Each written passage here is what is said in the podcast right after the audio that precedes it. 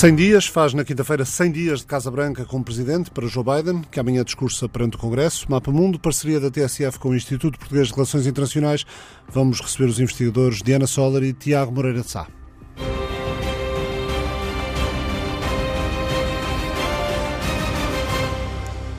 Nos últimos 100 dias, o presidente Joe Biden e principais conselheiros montaram um esforço urgente, como se fosse uma guerra, para vacinar milhões de americanos contra o coronavírus, para combater a pandemia que afeta o mundo, o país e o mundo.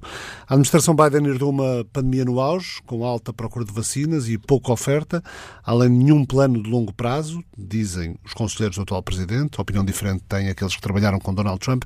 Estão connosco os investigadores Diana Soller e Tiago Moreira de Sá, ambos do IPRI, do Instituto Português de Relações Internacionais, e professores na Faculdade Ciências Sociais Humanas da Universidade Nova de Lisboa.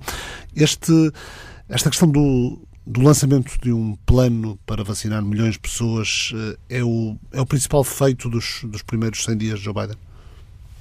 Diana. Eu não sei se é o principal feito, mas que é um feito bastante significativo é, quer dizer, Joe Biden tinha prometido aos 100 dias vacinar uh, 100 milhões de pessoas Uh, e no dia 22 de abril chegou à meta dos 200 milhões de pessoas. Portanto, sem dúvida nenhuma, houve um esforço uh, enorme para, para que a vacinação corresse bem, para que, para que a logística da, vacinação corresse bem e os resultados estão à vista. Isto é um triunfo, sem qualquer dúvida, uh, da presidência Biden e da organização uh, que conseguiu vacinar o dobro das pessoas que, que, que era suposto uh, terem sido vacinadas nos 100 primeiros dias. Aliás, ele anunciou isso, a, a duplicação do objetivo, na primeira conferência de imprensa que deu, ali em segunda, no início da segunda quinzena do, do mês passado, no mês de, de março. Tiago, Biden também saberá que o sucesso ou, ou fracasso desta presidência depende muito também da forma como como o país conseguir sair desta pandemia que já custou centenas de milhares de vidas. É isso. Por um lado, o sucesso da campanha de vacinação. Há que dizer que, em rigor, há uma parte que é uma boa herança da administração anterior, na parte das vacinas, da aquisição das vacinas, e depois há uma parte que é mérito do Biden, na parte, como dizias bem, do planeamento da vacinação, que estava relativamente caótico, tanto quanto sabemos. Essa é a sua para além de ser um, assunto fundamental, é a sua primeira impressão, boa impressão, e como se costuma dizer, não há segunda oportunidade para criar uma primeira boa impressão. Ou seja, isto quer dizer que era muito importante que a vacinação corresse bem. E depois há uma segunda dimensão, que está a correr até agora bem, ainda não está completa, que é a questão do plano de recuperação económica, que está intimamente associado a esta questão, que é, por um lado, a administração Biden tem que conseguir, num curto espaço de tempo, eh, resolver o problema da pandemia através da vacinação e eh, criar os alicerces para a recuperação económica e o programa que ele conseguiu aprovar com algumas emendas importantes, mas que ele conseguiu aprovar no Congresso, foi muito importante. O plano de salvação da economia, lá está, quase 2 milhões de milhões eh, eh, de, de dólares, uh, trilhões, não é? 1,9 uh, é. trilhões. Uh, 70, voltando à, à, vacinação, 70 mil locais de vacinação em todo o país. Quando Biden chegou à Casa Branca, os Estados Unidos estavam a ter 3 mil mortes diárias, centenas de milhares de novas infecções por dia, só 15 milhões de pessoas estavam vacinadas e havia insuficiente oferta de vacinas. Agora, com, na atual administração, uh, diz-se que a anterior não deixou plano nenhum, algo que a equipa Trump nega, diz que deixaram 65 planos, de acordo com um artigo publicado pela CNN, uh, eh, afirmando que a abordagem do anterior governo foi dar aos líderes estaduais uh, e locais maior controlo porque era o entendimento de que uh, os líderes estaduais, portanto os governos, uh, saberiam melhor das necessidades das comunidades do que, do que o governo federal, mas ainda que isto faça sentido, há depois toda a atuação e narrativa do ex-presidente que só muito a custo e tarde começou a dar créditos à vacinação. Sim, absolutamente. O ex-presidente Donald Trump.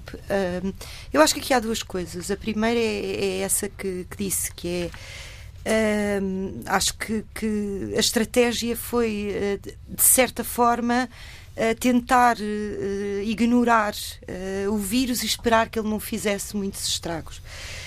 Donald Trump, aliás, nós na altura discutimos isto bastante. Donald Trump, há aqui duas, sempre duas dimensões quando nós falamos desta pandemia.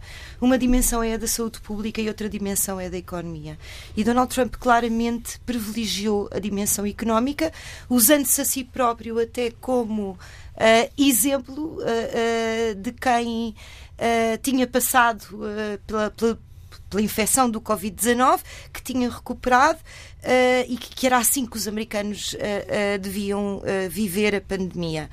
Um, o que eu acho que ele não percebeu desde o princípio é que uh, sem uh, um plano estruturado de vacinação não há uh, confiança para retomar a economia em, em sítio nenhum, não é? E acho que foi isto que, que a presidência Biden, de alguma maneira, percebeu e foi isto que quis pôr, pôr em prática assim que, que, que Biden chegou à presidência. Só, posso só acrescentar um ponto? Força, Tiago. Eu não estou de acordo que o Donald Trump tenha desvalorizado a vacinação. Desvalorizou a pandemia, claramente, e penso que isso pagou um preço elevado por isso. Não sei se foi isso que fez perder a, a eleição, mas contribuiu seguramente para perder a eleição, mas não desvalorizou a vacinação. Tanto que os Estados Unidos compraram maciçamente vacinas na administração anterior e financiaram maciçamente uh, a investigação para as vacinas. Eu creio que é preciso distinguir a desvalorização da pandemia da questão da vacinação, que eu acho que não desvalorizou, embora seja verdade tudo indica que os planos eram meios, eh, os planos que estavam em vigor eram meios caóticos. Aliás, Anthony Fauci, à CNN, diz que não havia realmente um manual de estratégia bem articulado e de longo prazo para vacinar a grande maioria das pessoas. Uhum. E, e, e, conclui, é aí que eu acho que a pressão de todo o governo Biden realmente uh, fez bem. Eh, mais de metade dos adultos nos Estados Unidos já recebeu pelo menos uma dose da vacina Covid-19. Eh, no entanto, chegar à segunda metade pode ser mais difícil. A hesitação continua a ser um grande obstáculo para alcançar a chamada imunidade coletiva, já que o número de vacinas está a começar a, diminuir, eh, relata a CNN. Algumas comunidades, maioritariamente afro-americanas, são céticas. As vacinas nas áreas rurais estão também a diminuir e metade dos homens republicanos diz que não vai tomar a vacina. Com todos os adultos americanos agora elegíveis para serem vacinados, o país atinge assim uma nova fase do esforço de vacinação. Há uma campanha massiva de relações públicas nas redes sociais, na televisão, na rádio, nos jornais, eh, que junta celebridades, políticos, médicos, líderes comunitários locais para divulgar os benefícios e a segurança da vacina e incentivar as pessoas a inscreverem-se. Aos 100 dias, a sondagem da NBC e da ABC eh, para o Washington Post dão a taxa de uma da NBC News e outra do ABC, da ABC do Washington Post dão a taxa de aprovação de Joe Biden nos 52%, 10 pontos a mais do que a de Donald Trump nos primeiros 100 dias de presidência. No entanto, como o Barra New York do Examiner uh, apontou, a aprovação de Biden é a terceira mais baixa desde o presidente Harry Truman. Apenas Trump e Gerald Ford tiveram pontuação inferior, o que também não é um, um grande resultado para, para Joe Biden, uh, mas isto, Tiago, pode ser, pode ser sinal de um país extremamente polarizado, ou seja, quem é republicano Exato. tende a não dar sequer o benefício da dúvida ou um, ou um momento de estado de graça uh, ao presidente democrata? Acho que é isso mesmo. É a polarização extrema em que vivemos. Já sabemos que essa polarização vem de muito de trás vem dos anos 60, que se foi radicalizando, teve um pico de radicalização nos anos 90 e depois muito radicalizada nos últimos tempos, e aí não é só devido à anterior administração, mas a anterior administração Donald Trump contribuiu muito para isso, porque tinha uma estratégia de poder que assentava justamente em contribuir, em fomentar essa polarização. E o que nós sabemos, sabemos pelos estudos, e há muitos estudos sobre isso, é que da mesma maneira que nós falamos muito que os apoiantes do Trump fizessem o que fizesse ele costumava dizia que se desse um tiro na Quinta Avenida, eles iam apoiá-lo à mesma. Também é verdade que esses apoiantes do Trump, faça ao Biden o que fizer, vão sempre achar que ele, que ele fez mal. Aliás, há um grande número de republicanos que continuam a achar que as eleições foram uh, roubadas, que, foram, que houve uma fraude nas eleições.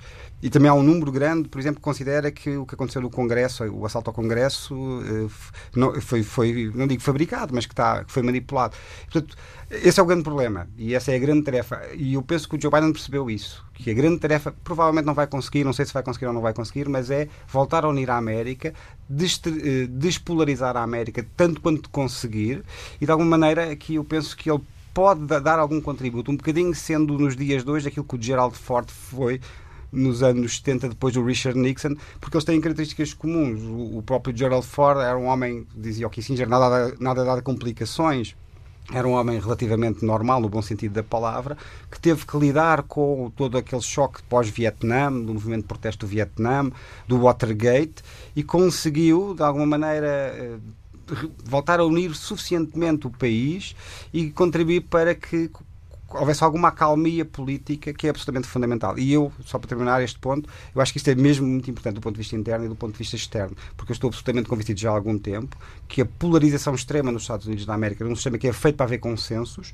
está a levar ao bloqueio do governo, o governo no sentido lato, o Francis Fukuyama chamou a decadência política e esse é o principal fator do declínio relativo dos Estados Unidos da América, mesmo do ponto de vista externo. Não é, a grande ameaça não é a China, nem é a Rússia, é o bloqueio, é a decadência política dos Estados Unidos da América pelo bloqueio do funcionamento do governo.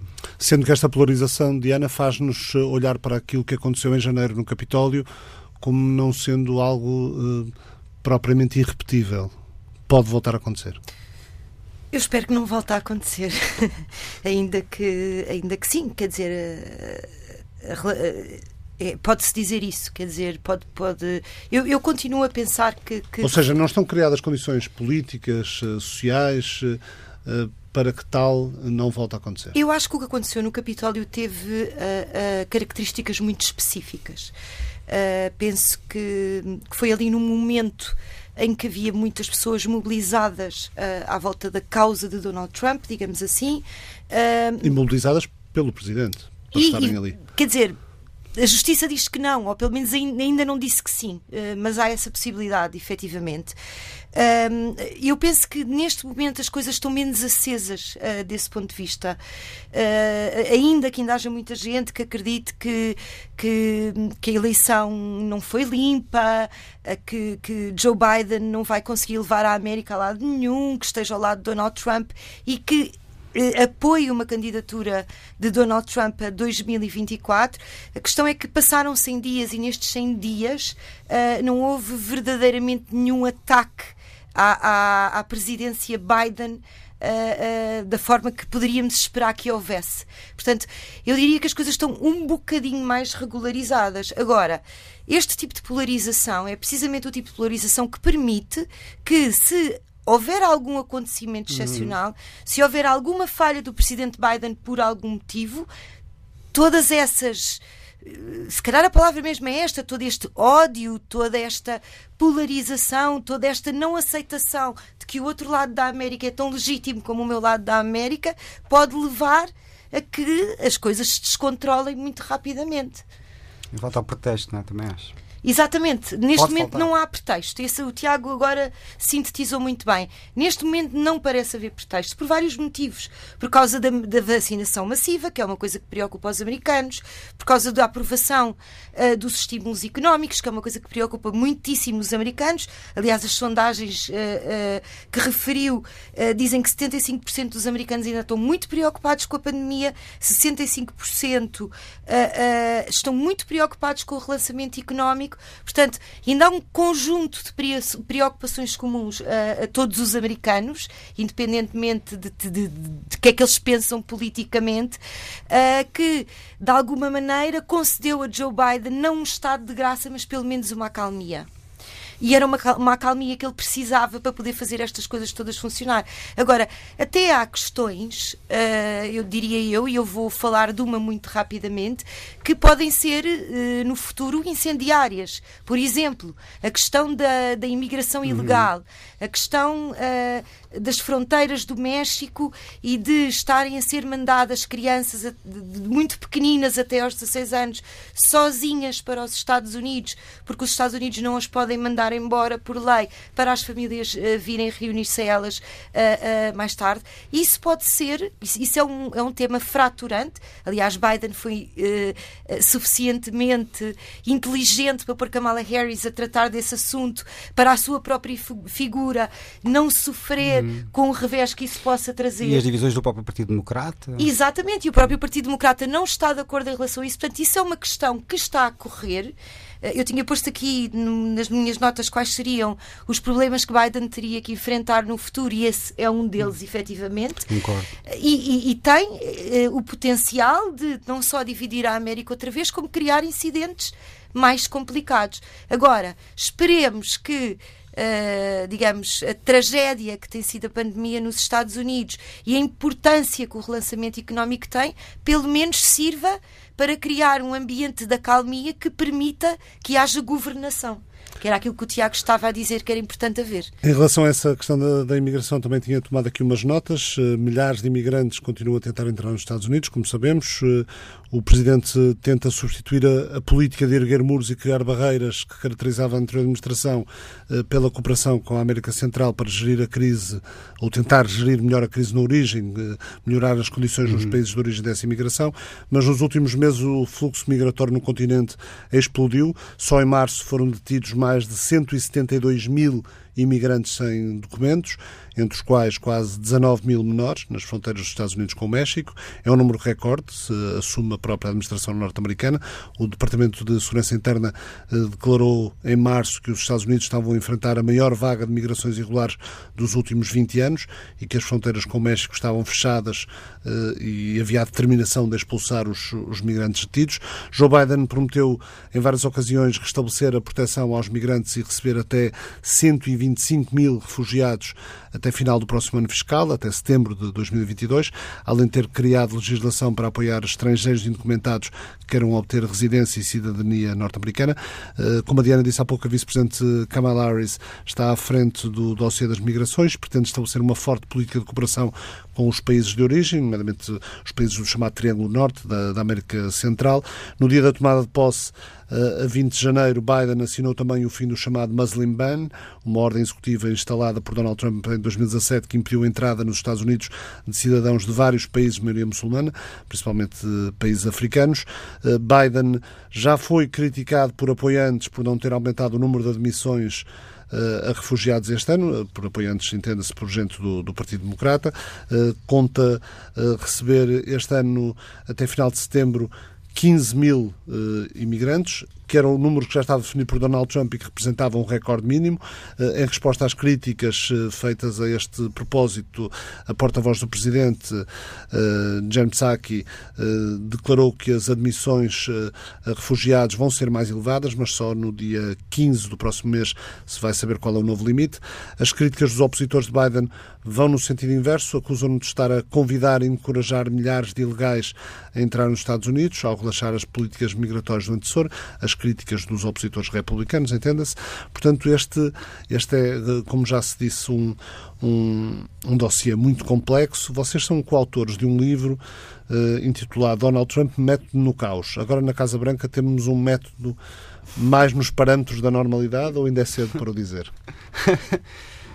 Bom, podia-se dizer que do método caos passámos por um bocadinho para um, bocadinho mais de método. Um, e menos agora, de caos. O quê? E menos de caos. Sim, exatamente. Também alguém, já alguém escreveu o regresso, do, do o regresso da ordem.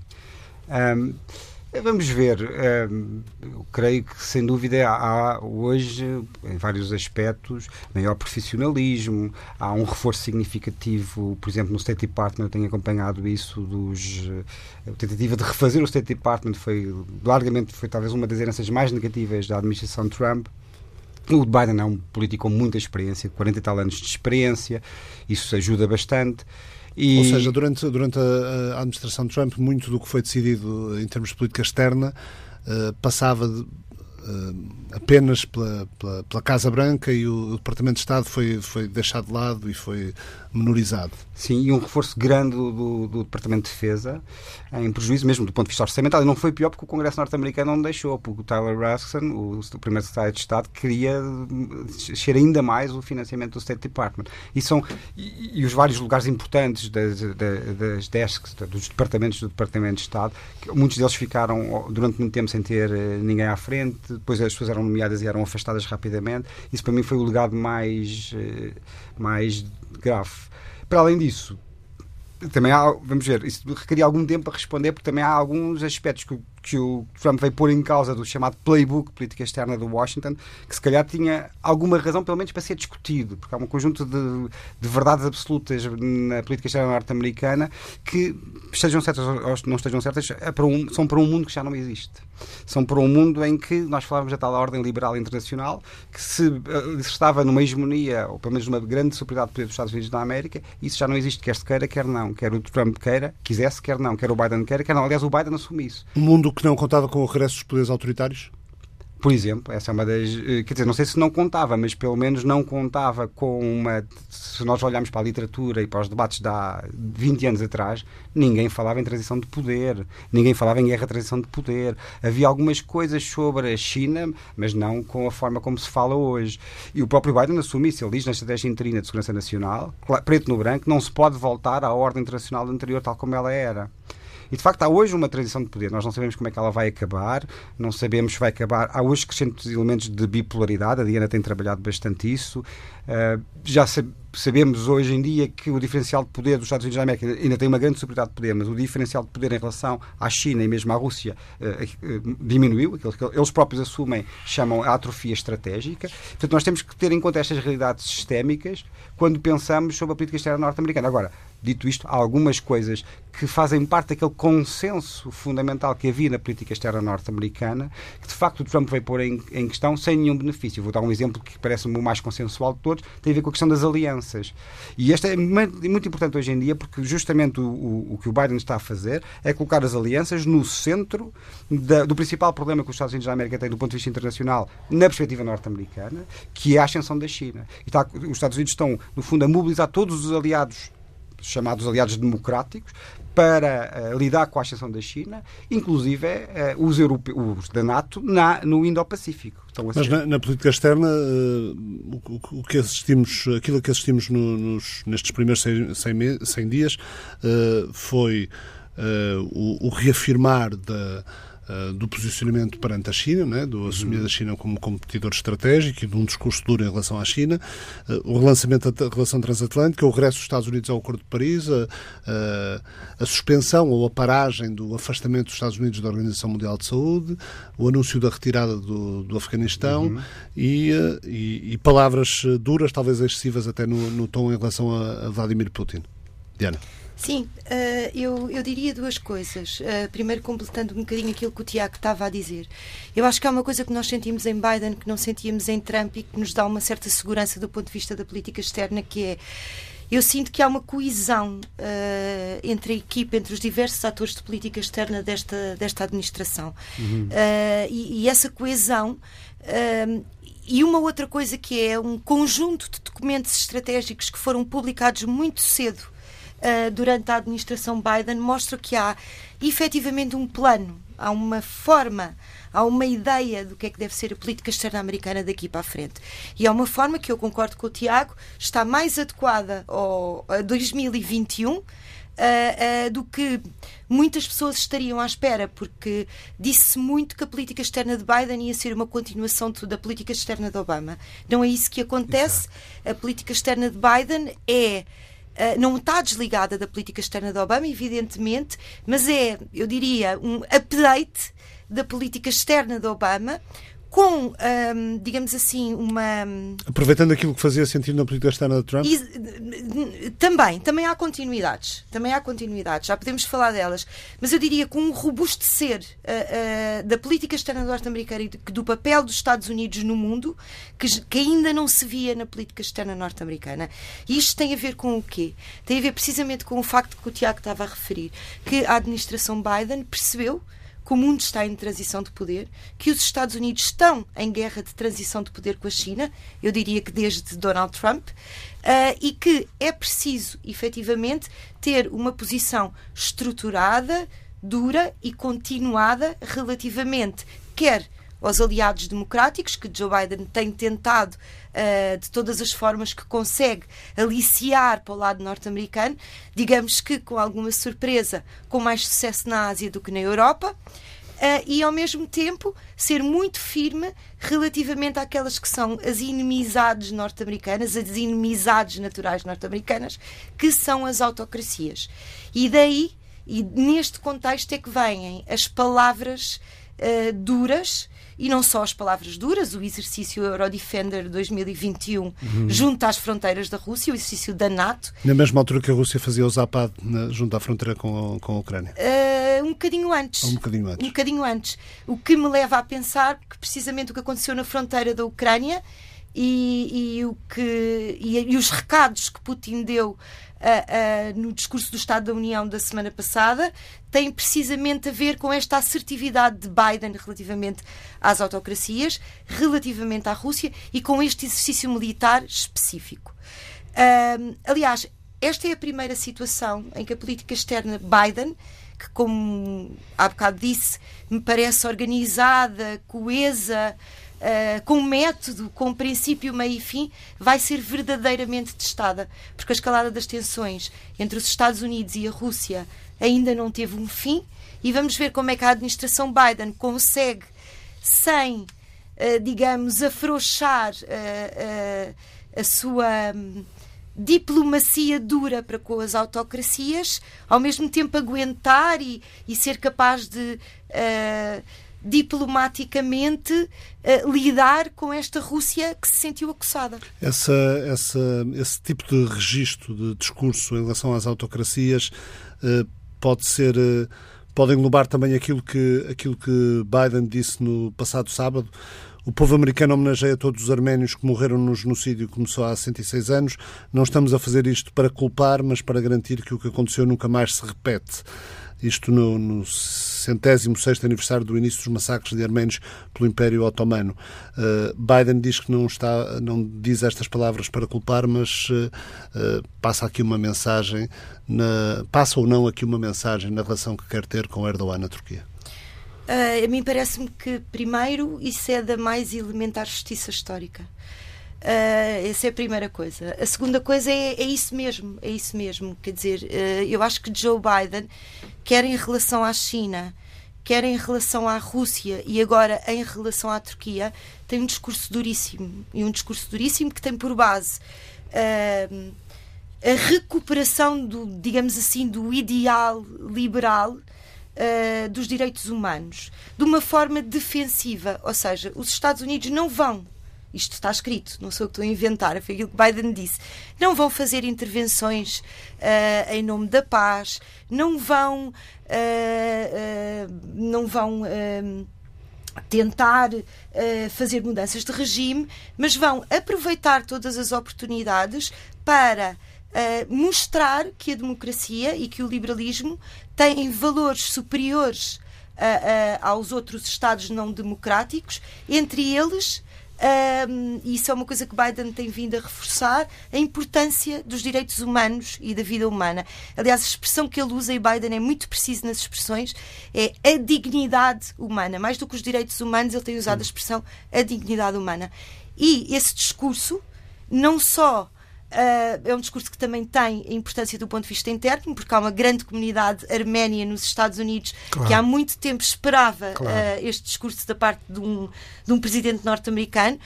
É justo, é um discurso justo, porque o genocídio arménio uh, está historicamente provado. é um genocídio que não tem sido reconhecido internacionalmente precisamente para não perturbar as relações com a Turquia. E, em terceiro lugar, a Turquia insere-se nesse grupo de Estados que não têm respeito pela dignidade humana e, portanto, será alvo de críticas norte-americanas sempre que o Presidente dos Estados Unidos achar uh, que isso é uh, apropriado.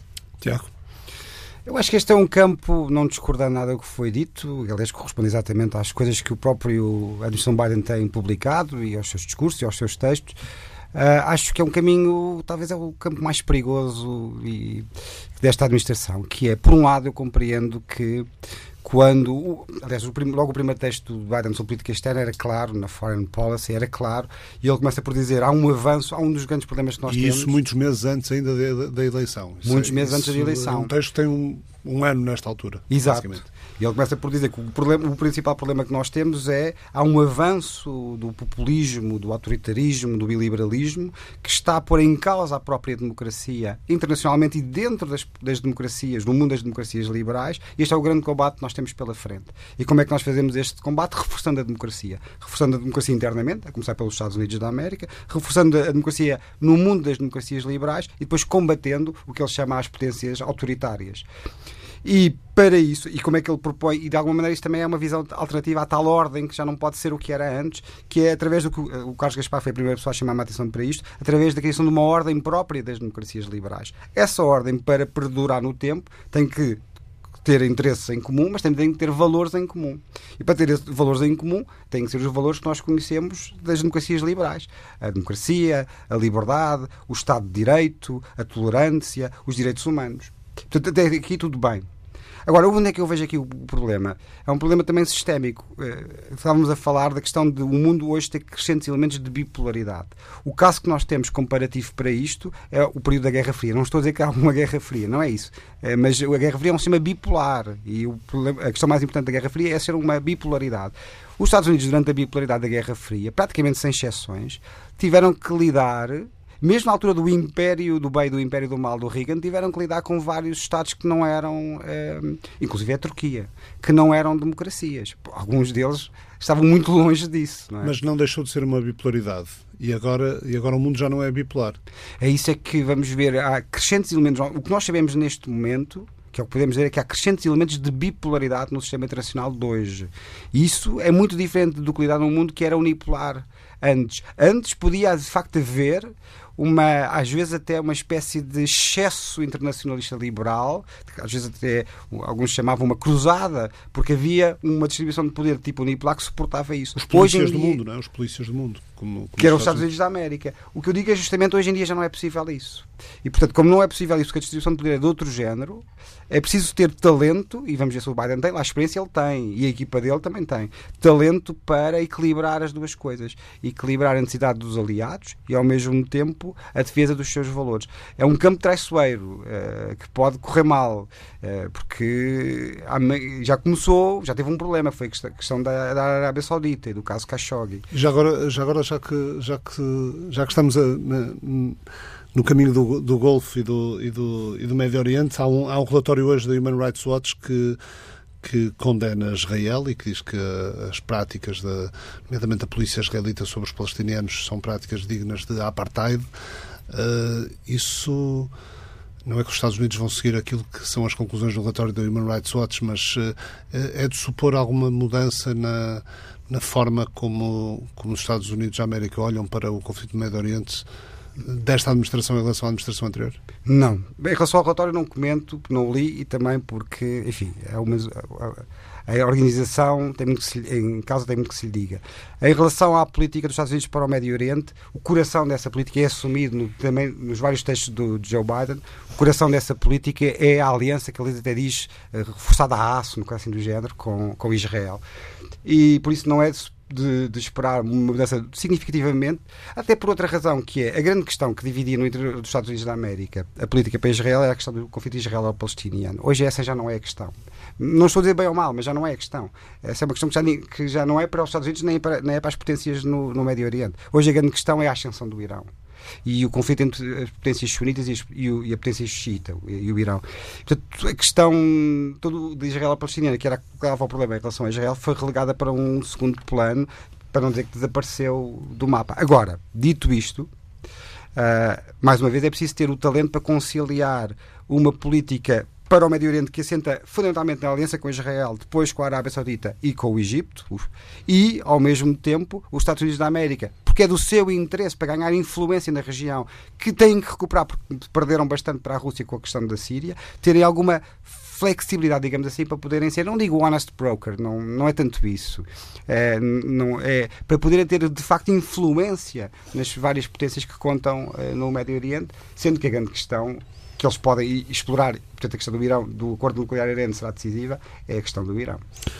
Houve também, voltando um pouco à, agenda interna, houve por parte de Biden a condenação explícita da, da violência racial e da violência uh, policial, tendo como, como alvo uh, muito frequente os cidadãos afro-americanos.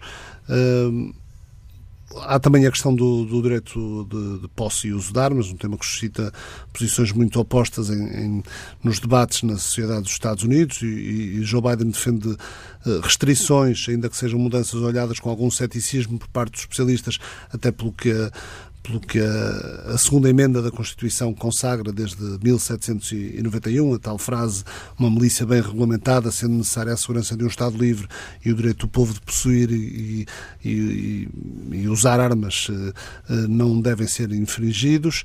Eh, se para alguns é a venda de armas provoca o aumento da violência, para outros são os problemas mentais ou comportamentais que se traduzem em incidentes violentos e não propriamente a liberdade de ter armas. E este é sempre um debate muito complexo nos Estados Unidos, Diana. É sempre um debate muito complexo e acho que é um debate que que não vai ter, eh, não tem fim à vista, não é? Isso é uma daquelas questões fraturantes entre democratas e republicanos. Uh, e o que me parece é que Joe Biden vai fazer, se, se, quer dizer, parece-me, uh, o que seria lógico era que Joe Biden tentasse deixar esse assunto o mais uh, uh, sossegado e, e, que se levantassem o menos ondas possível sobre esse tipo de, de assunto, porque esse, esse, esse, é, aquele, é outro tipo de assunto uh, que tem potencial de criar fraturas e de aumentar a polarização. Relativamente à questão um, do, do, da condenação dos assassinos de George Floyd, eu aí penso que a questão já é um bocadinho diferente. Uh, acho, que, acho que havia um compromisso de campanha eleitoral. Uh, e acho que há uh, uma necessidade, e acho, acho, acho, bem que haja do Partido Democrata de corrigir estas, estas injustiças sociais e este racismo endémico que, que existe efetivamente nos Estados Unidos. e, portanto, mesmo que esse assunto seja fraturante, o próprio Partido Democrata Uh, nunca uh, perdoaria a Joe Biden se ele não tivesse um discurso antirracista firme, uh, principalmente relativamente a um episódio como este, e eu penso que bem, quer dizer, porque, porque isto é um problema social dos Estados Unidos que não tem, não tem melhorias à vista. Uh, e, que, e que tem que ser, quer dizer, e que, que todos os presidentes deveriam fazer tudo aquilo que pudessem para o dirimir. Um minuto para cada um. Presumo que este possa ser um dos temas eh, que vai marcar o discurso do, do Congresso amanhã. O que é que vocês esperam do, do discurso, deste discurso do, do Presidente do Congresso amanhã? Eu acho que vai andar muito na linha, aliás, há uma grande coerência, desde a campanha eleitoral até agora que é Presidente, há uma grande coerência sobre as principais ideias do, do Joe Biden. Portanto, não vejo muito uh, fugir a elas e eu diria que do meio delas todas, a mais importante, acabando como comecei, é a questão de voltar a unir tanto quanto possível a América. Uh, despolarizar um pouco que seja a América, pela razão que eu também referi. O, o país não pode continuar uh, como estava, porque o todo, dizer, todo o sistema de Filadélfia foi criado com os checks and balances, as separações de poder, a fiscalização permanente entre os poderes, foi criado para funcionar na base de acordos. Se não houver esse acordo, o governo não funciona, o sistema não funciona. Ora, se, não houver, se o sistema político não funcionar, os problemas vão se agravando com o tempo a passar. Não é? Portanto, acho que essa questão da unidade vai ser, continuar a ser a, a, a, o ponto principal. Diana? Além da questão da unidade continuar a ser o ponto principal, não podia estar mais de acordo. Eu estou convencida que Joe Biden vai falar essencialmente das questões internas uhum. e, e, e, essencialmente das duas questões com, com, com, as quais começámos o programa, que é a questão da vacinação e da pandemia. Uh, e a questão uh, uh, da, da, recuperação económica e de como é que se pode e deve fazer essa recuperação económica. Acrescentando ainda que se há continuidades, uh, principalmente uh, do ponto de vista externo, entre Trump e Biden, há uma descontinuidade muito grande relativamente à forma de como reorganizar a economia para que ela volte a crescer. E, aliás, Biden já foi obrigado a, a algumas cedências no Congresso face ao documento inicial do, do plano de, de, estímulo económico, já foi obrigado a fazer algumas cedências e ir mais ao encontro de, de, de algumas posições republicanas. Terá sempre que ser. A política americana é exatamente isso. Uh, não passam no Congresso nem no Senado, nem em tempos normais e muito menos nos tempos uh, que, que, que, passamos agora, não passam leis, bills, que não tenham também uh, sido negociadas e onde tenha havido cedências uh, relativamente às visões uh, muito diferentes de republicanos e democratas, especialmente em matérias como esta que estamos a falar, que é a economia. Sim, até porque nós temos, falou-se muito na altura, e bem, quando os democratas ganharam os dois runoff na Geórgia, ficou 50-50 no Senado, os, os, os, democratas já tinham maioria na Câmara dos Representantes, portanto, por todos os efeitos ficavam com a maioria nos dois, nas duas câmaras por causa do voto de desempate da vice-presidente. É o chamado governo unificado. Tinham Senado, Câmara dos Representantes e Presidência. Só que na altura não se falou muito, mas nós até falámos aqui, a questão é um bocadinho mais complicada do que isso, porque no Senado a, a regra, e o Senado tem que aprovar praticamente toda a legislação importante, mesmo é que não começa no Senado, começa na Câmara dos Representantes, no Senado a esmagadora maioria das medidas passa por, com 60 votos a tal história do, do gerrymandering. E enquanto esta questão da super-maioria não for resolvida, de facto é preciso esse. É preciso, o, o Biden precisa dos democratas. Precisa dos, dos republicanos. Dos, dos, e dos democratas também não é, também não é que também, E que também não é evidente. Não é evidente, mas como está no poder é capaz de. Precisa dos republicanos, portanto, precisa também de governar. Uh, para os, para os republicanos, desde logo para a base, não, não é desde logo, mas também para a base de apoio dos republicanos. Muito obrigado, Tiago Moreira de Sá e Ana Solar. O Mapa Mundo regressa à Obrigado. TSF na próxima semana.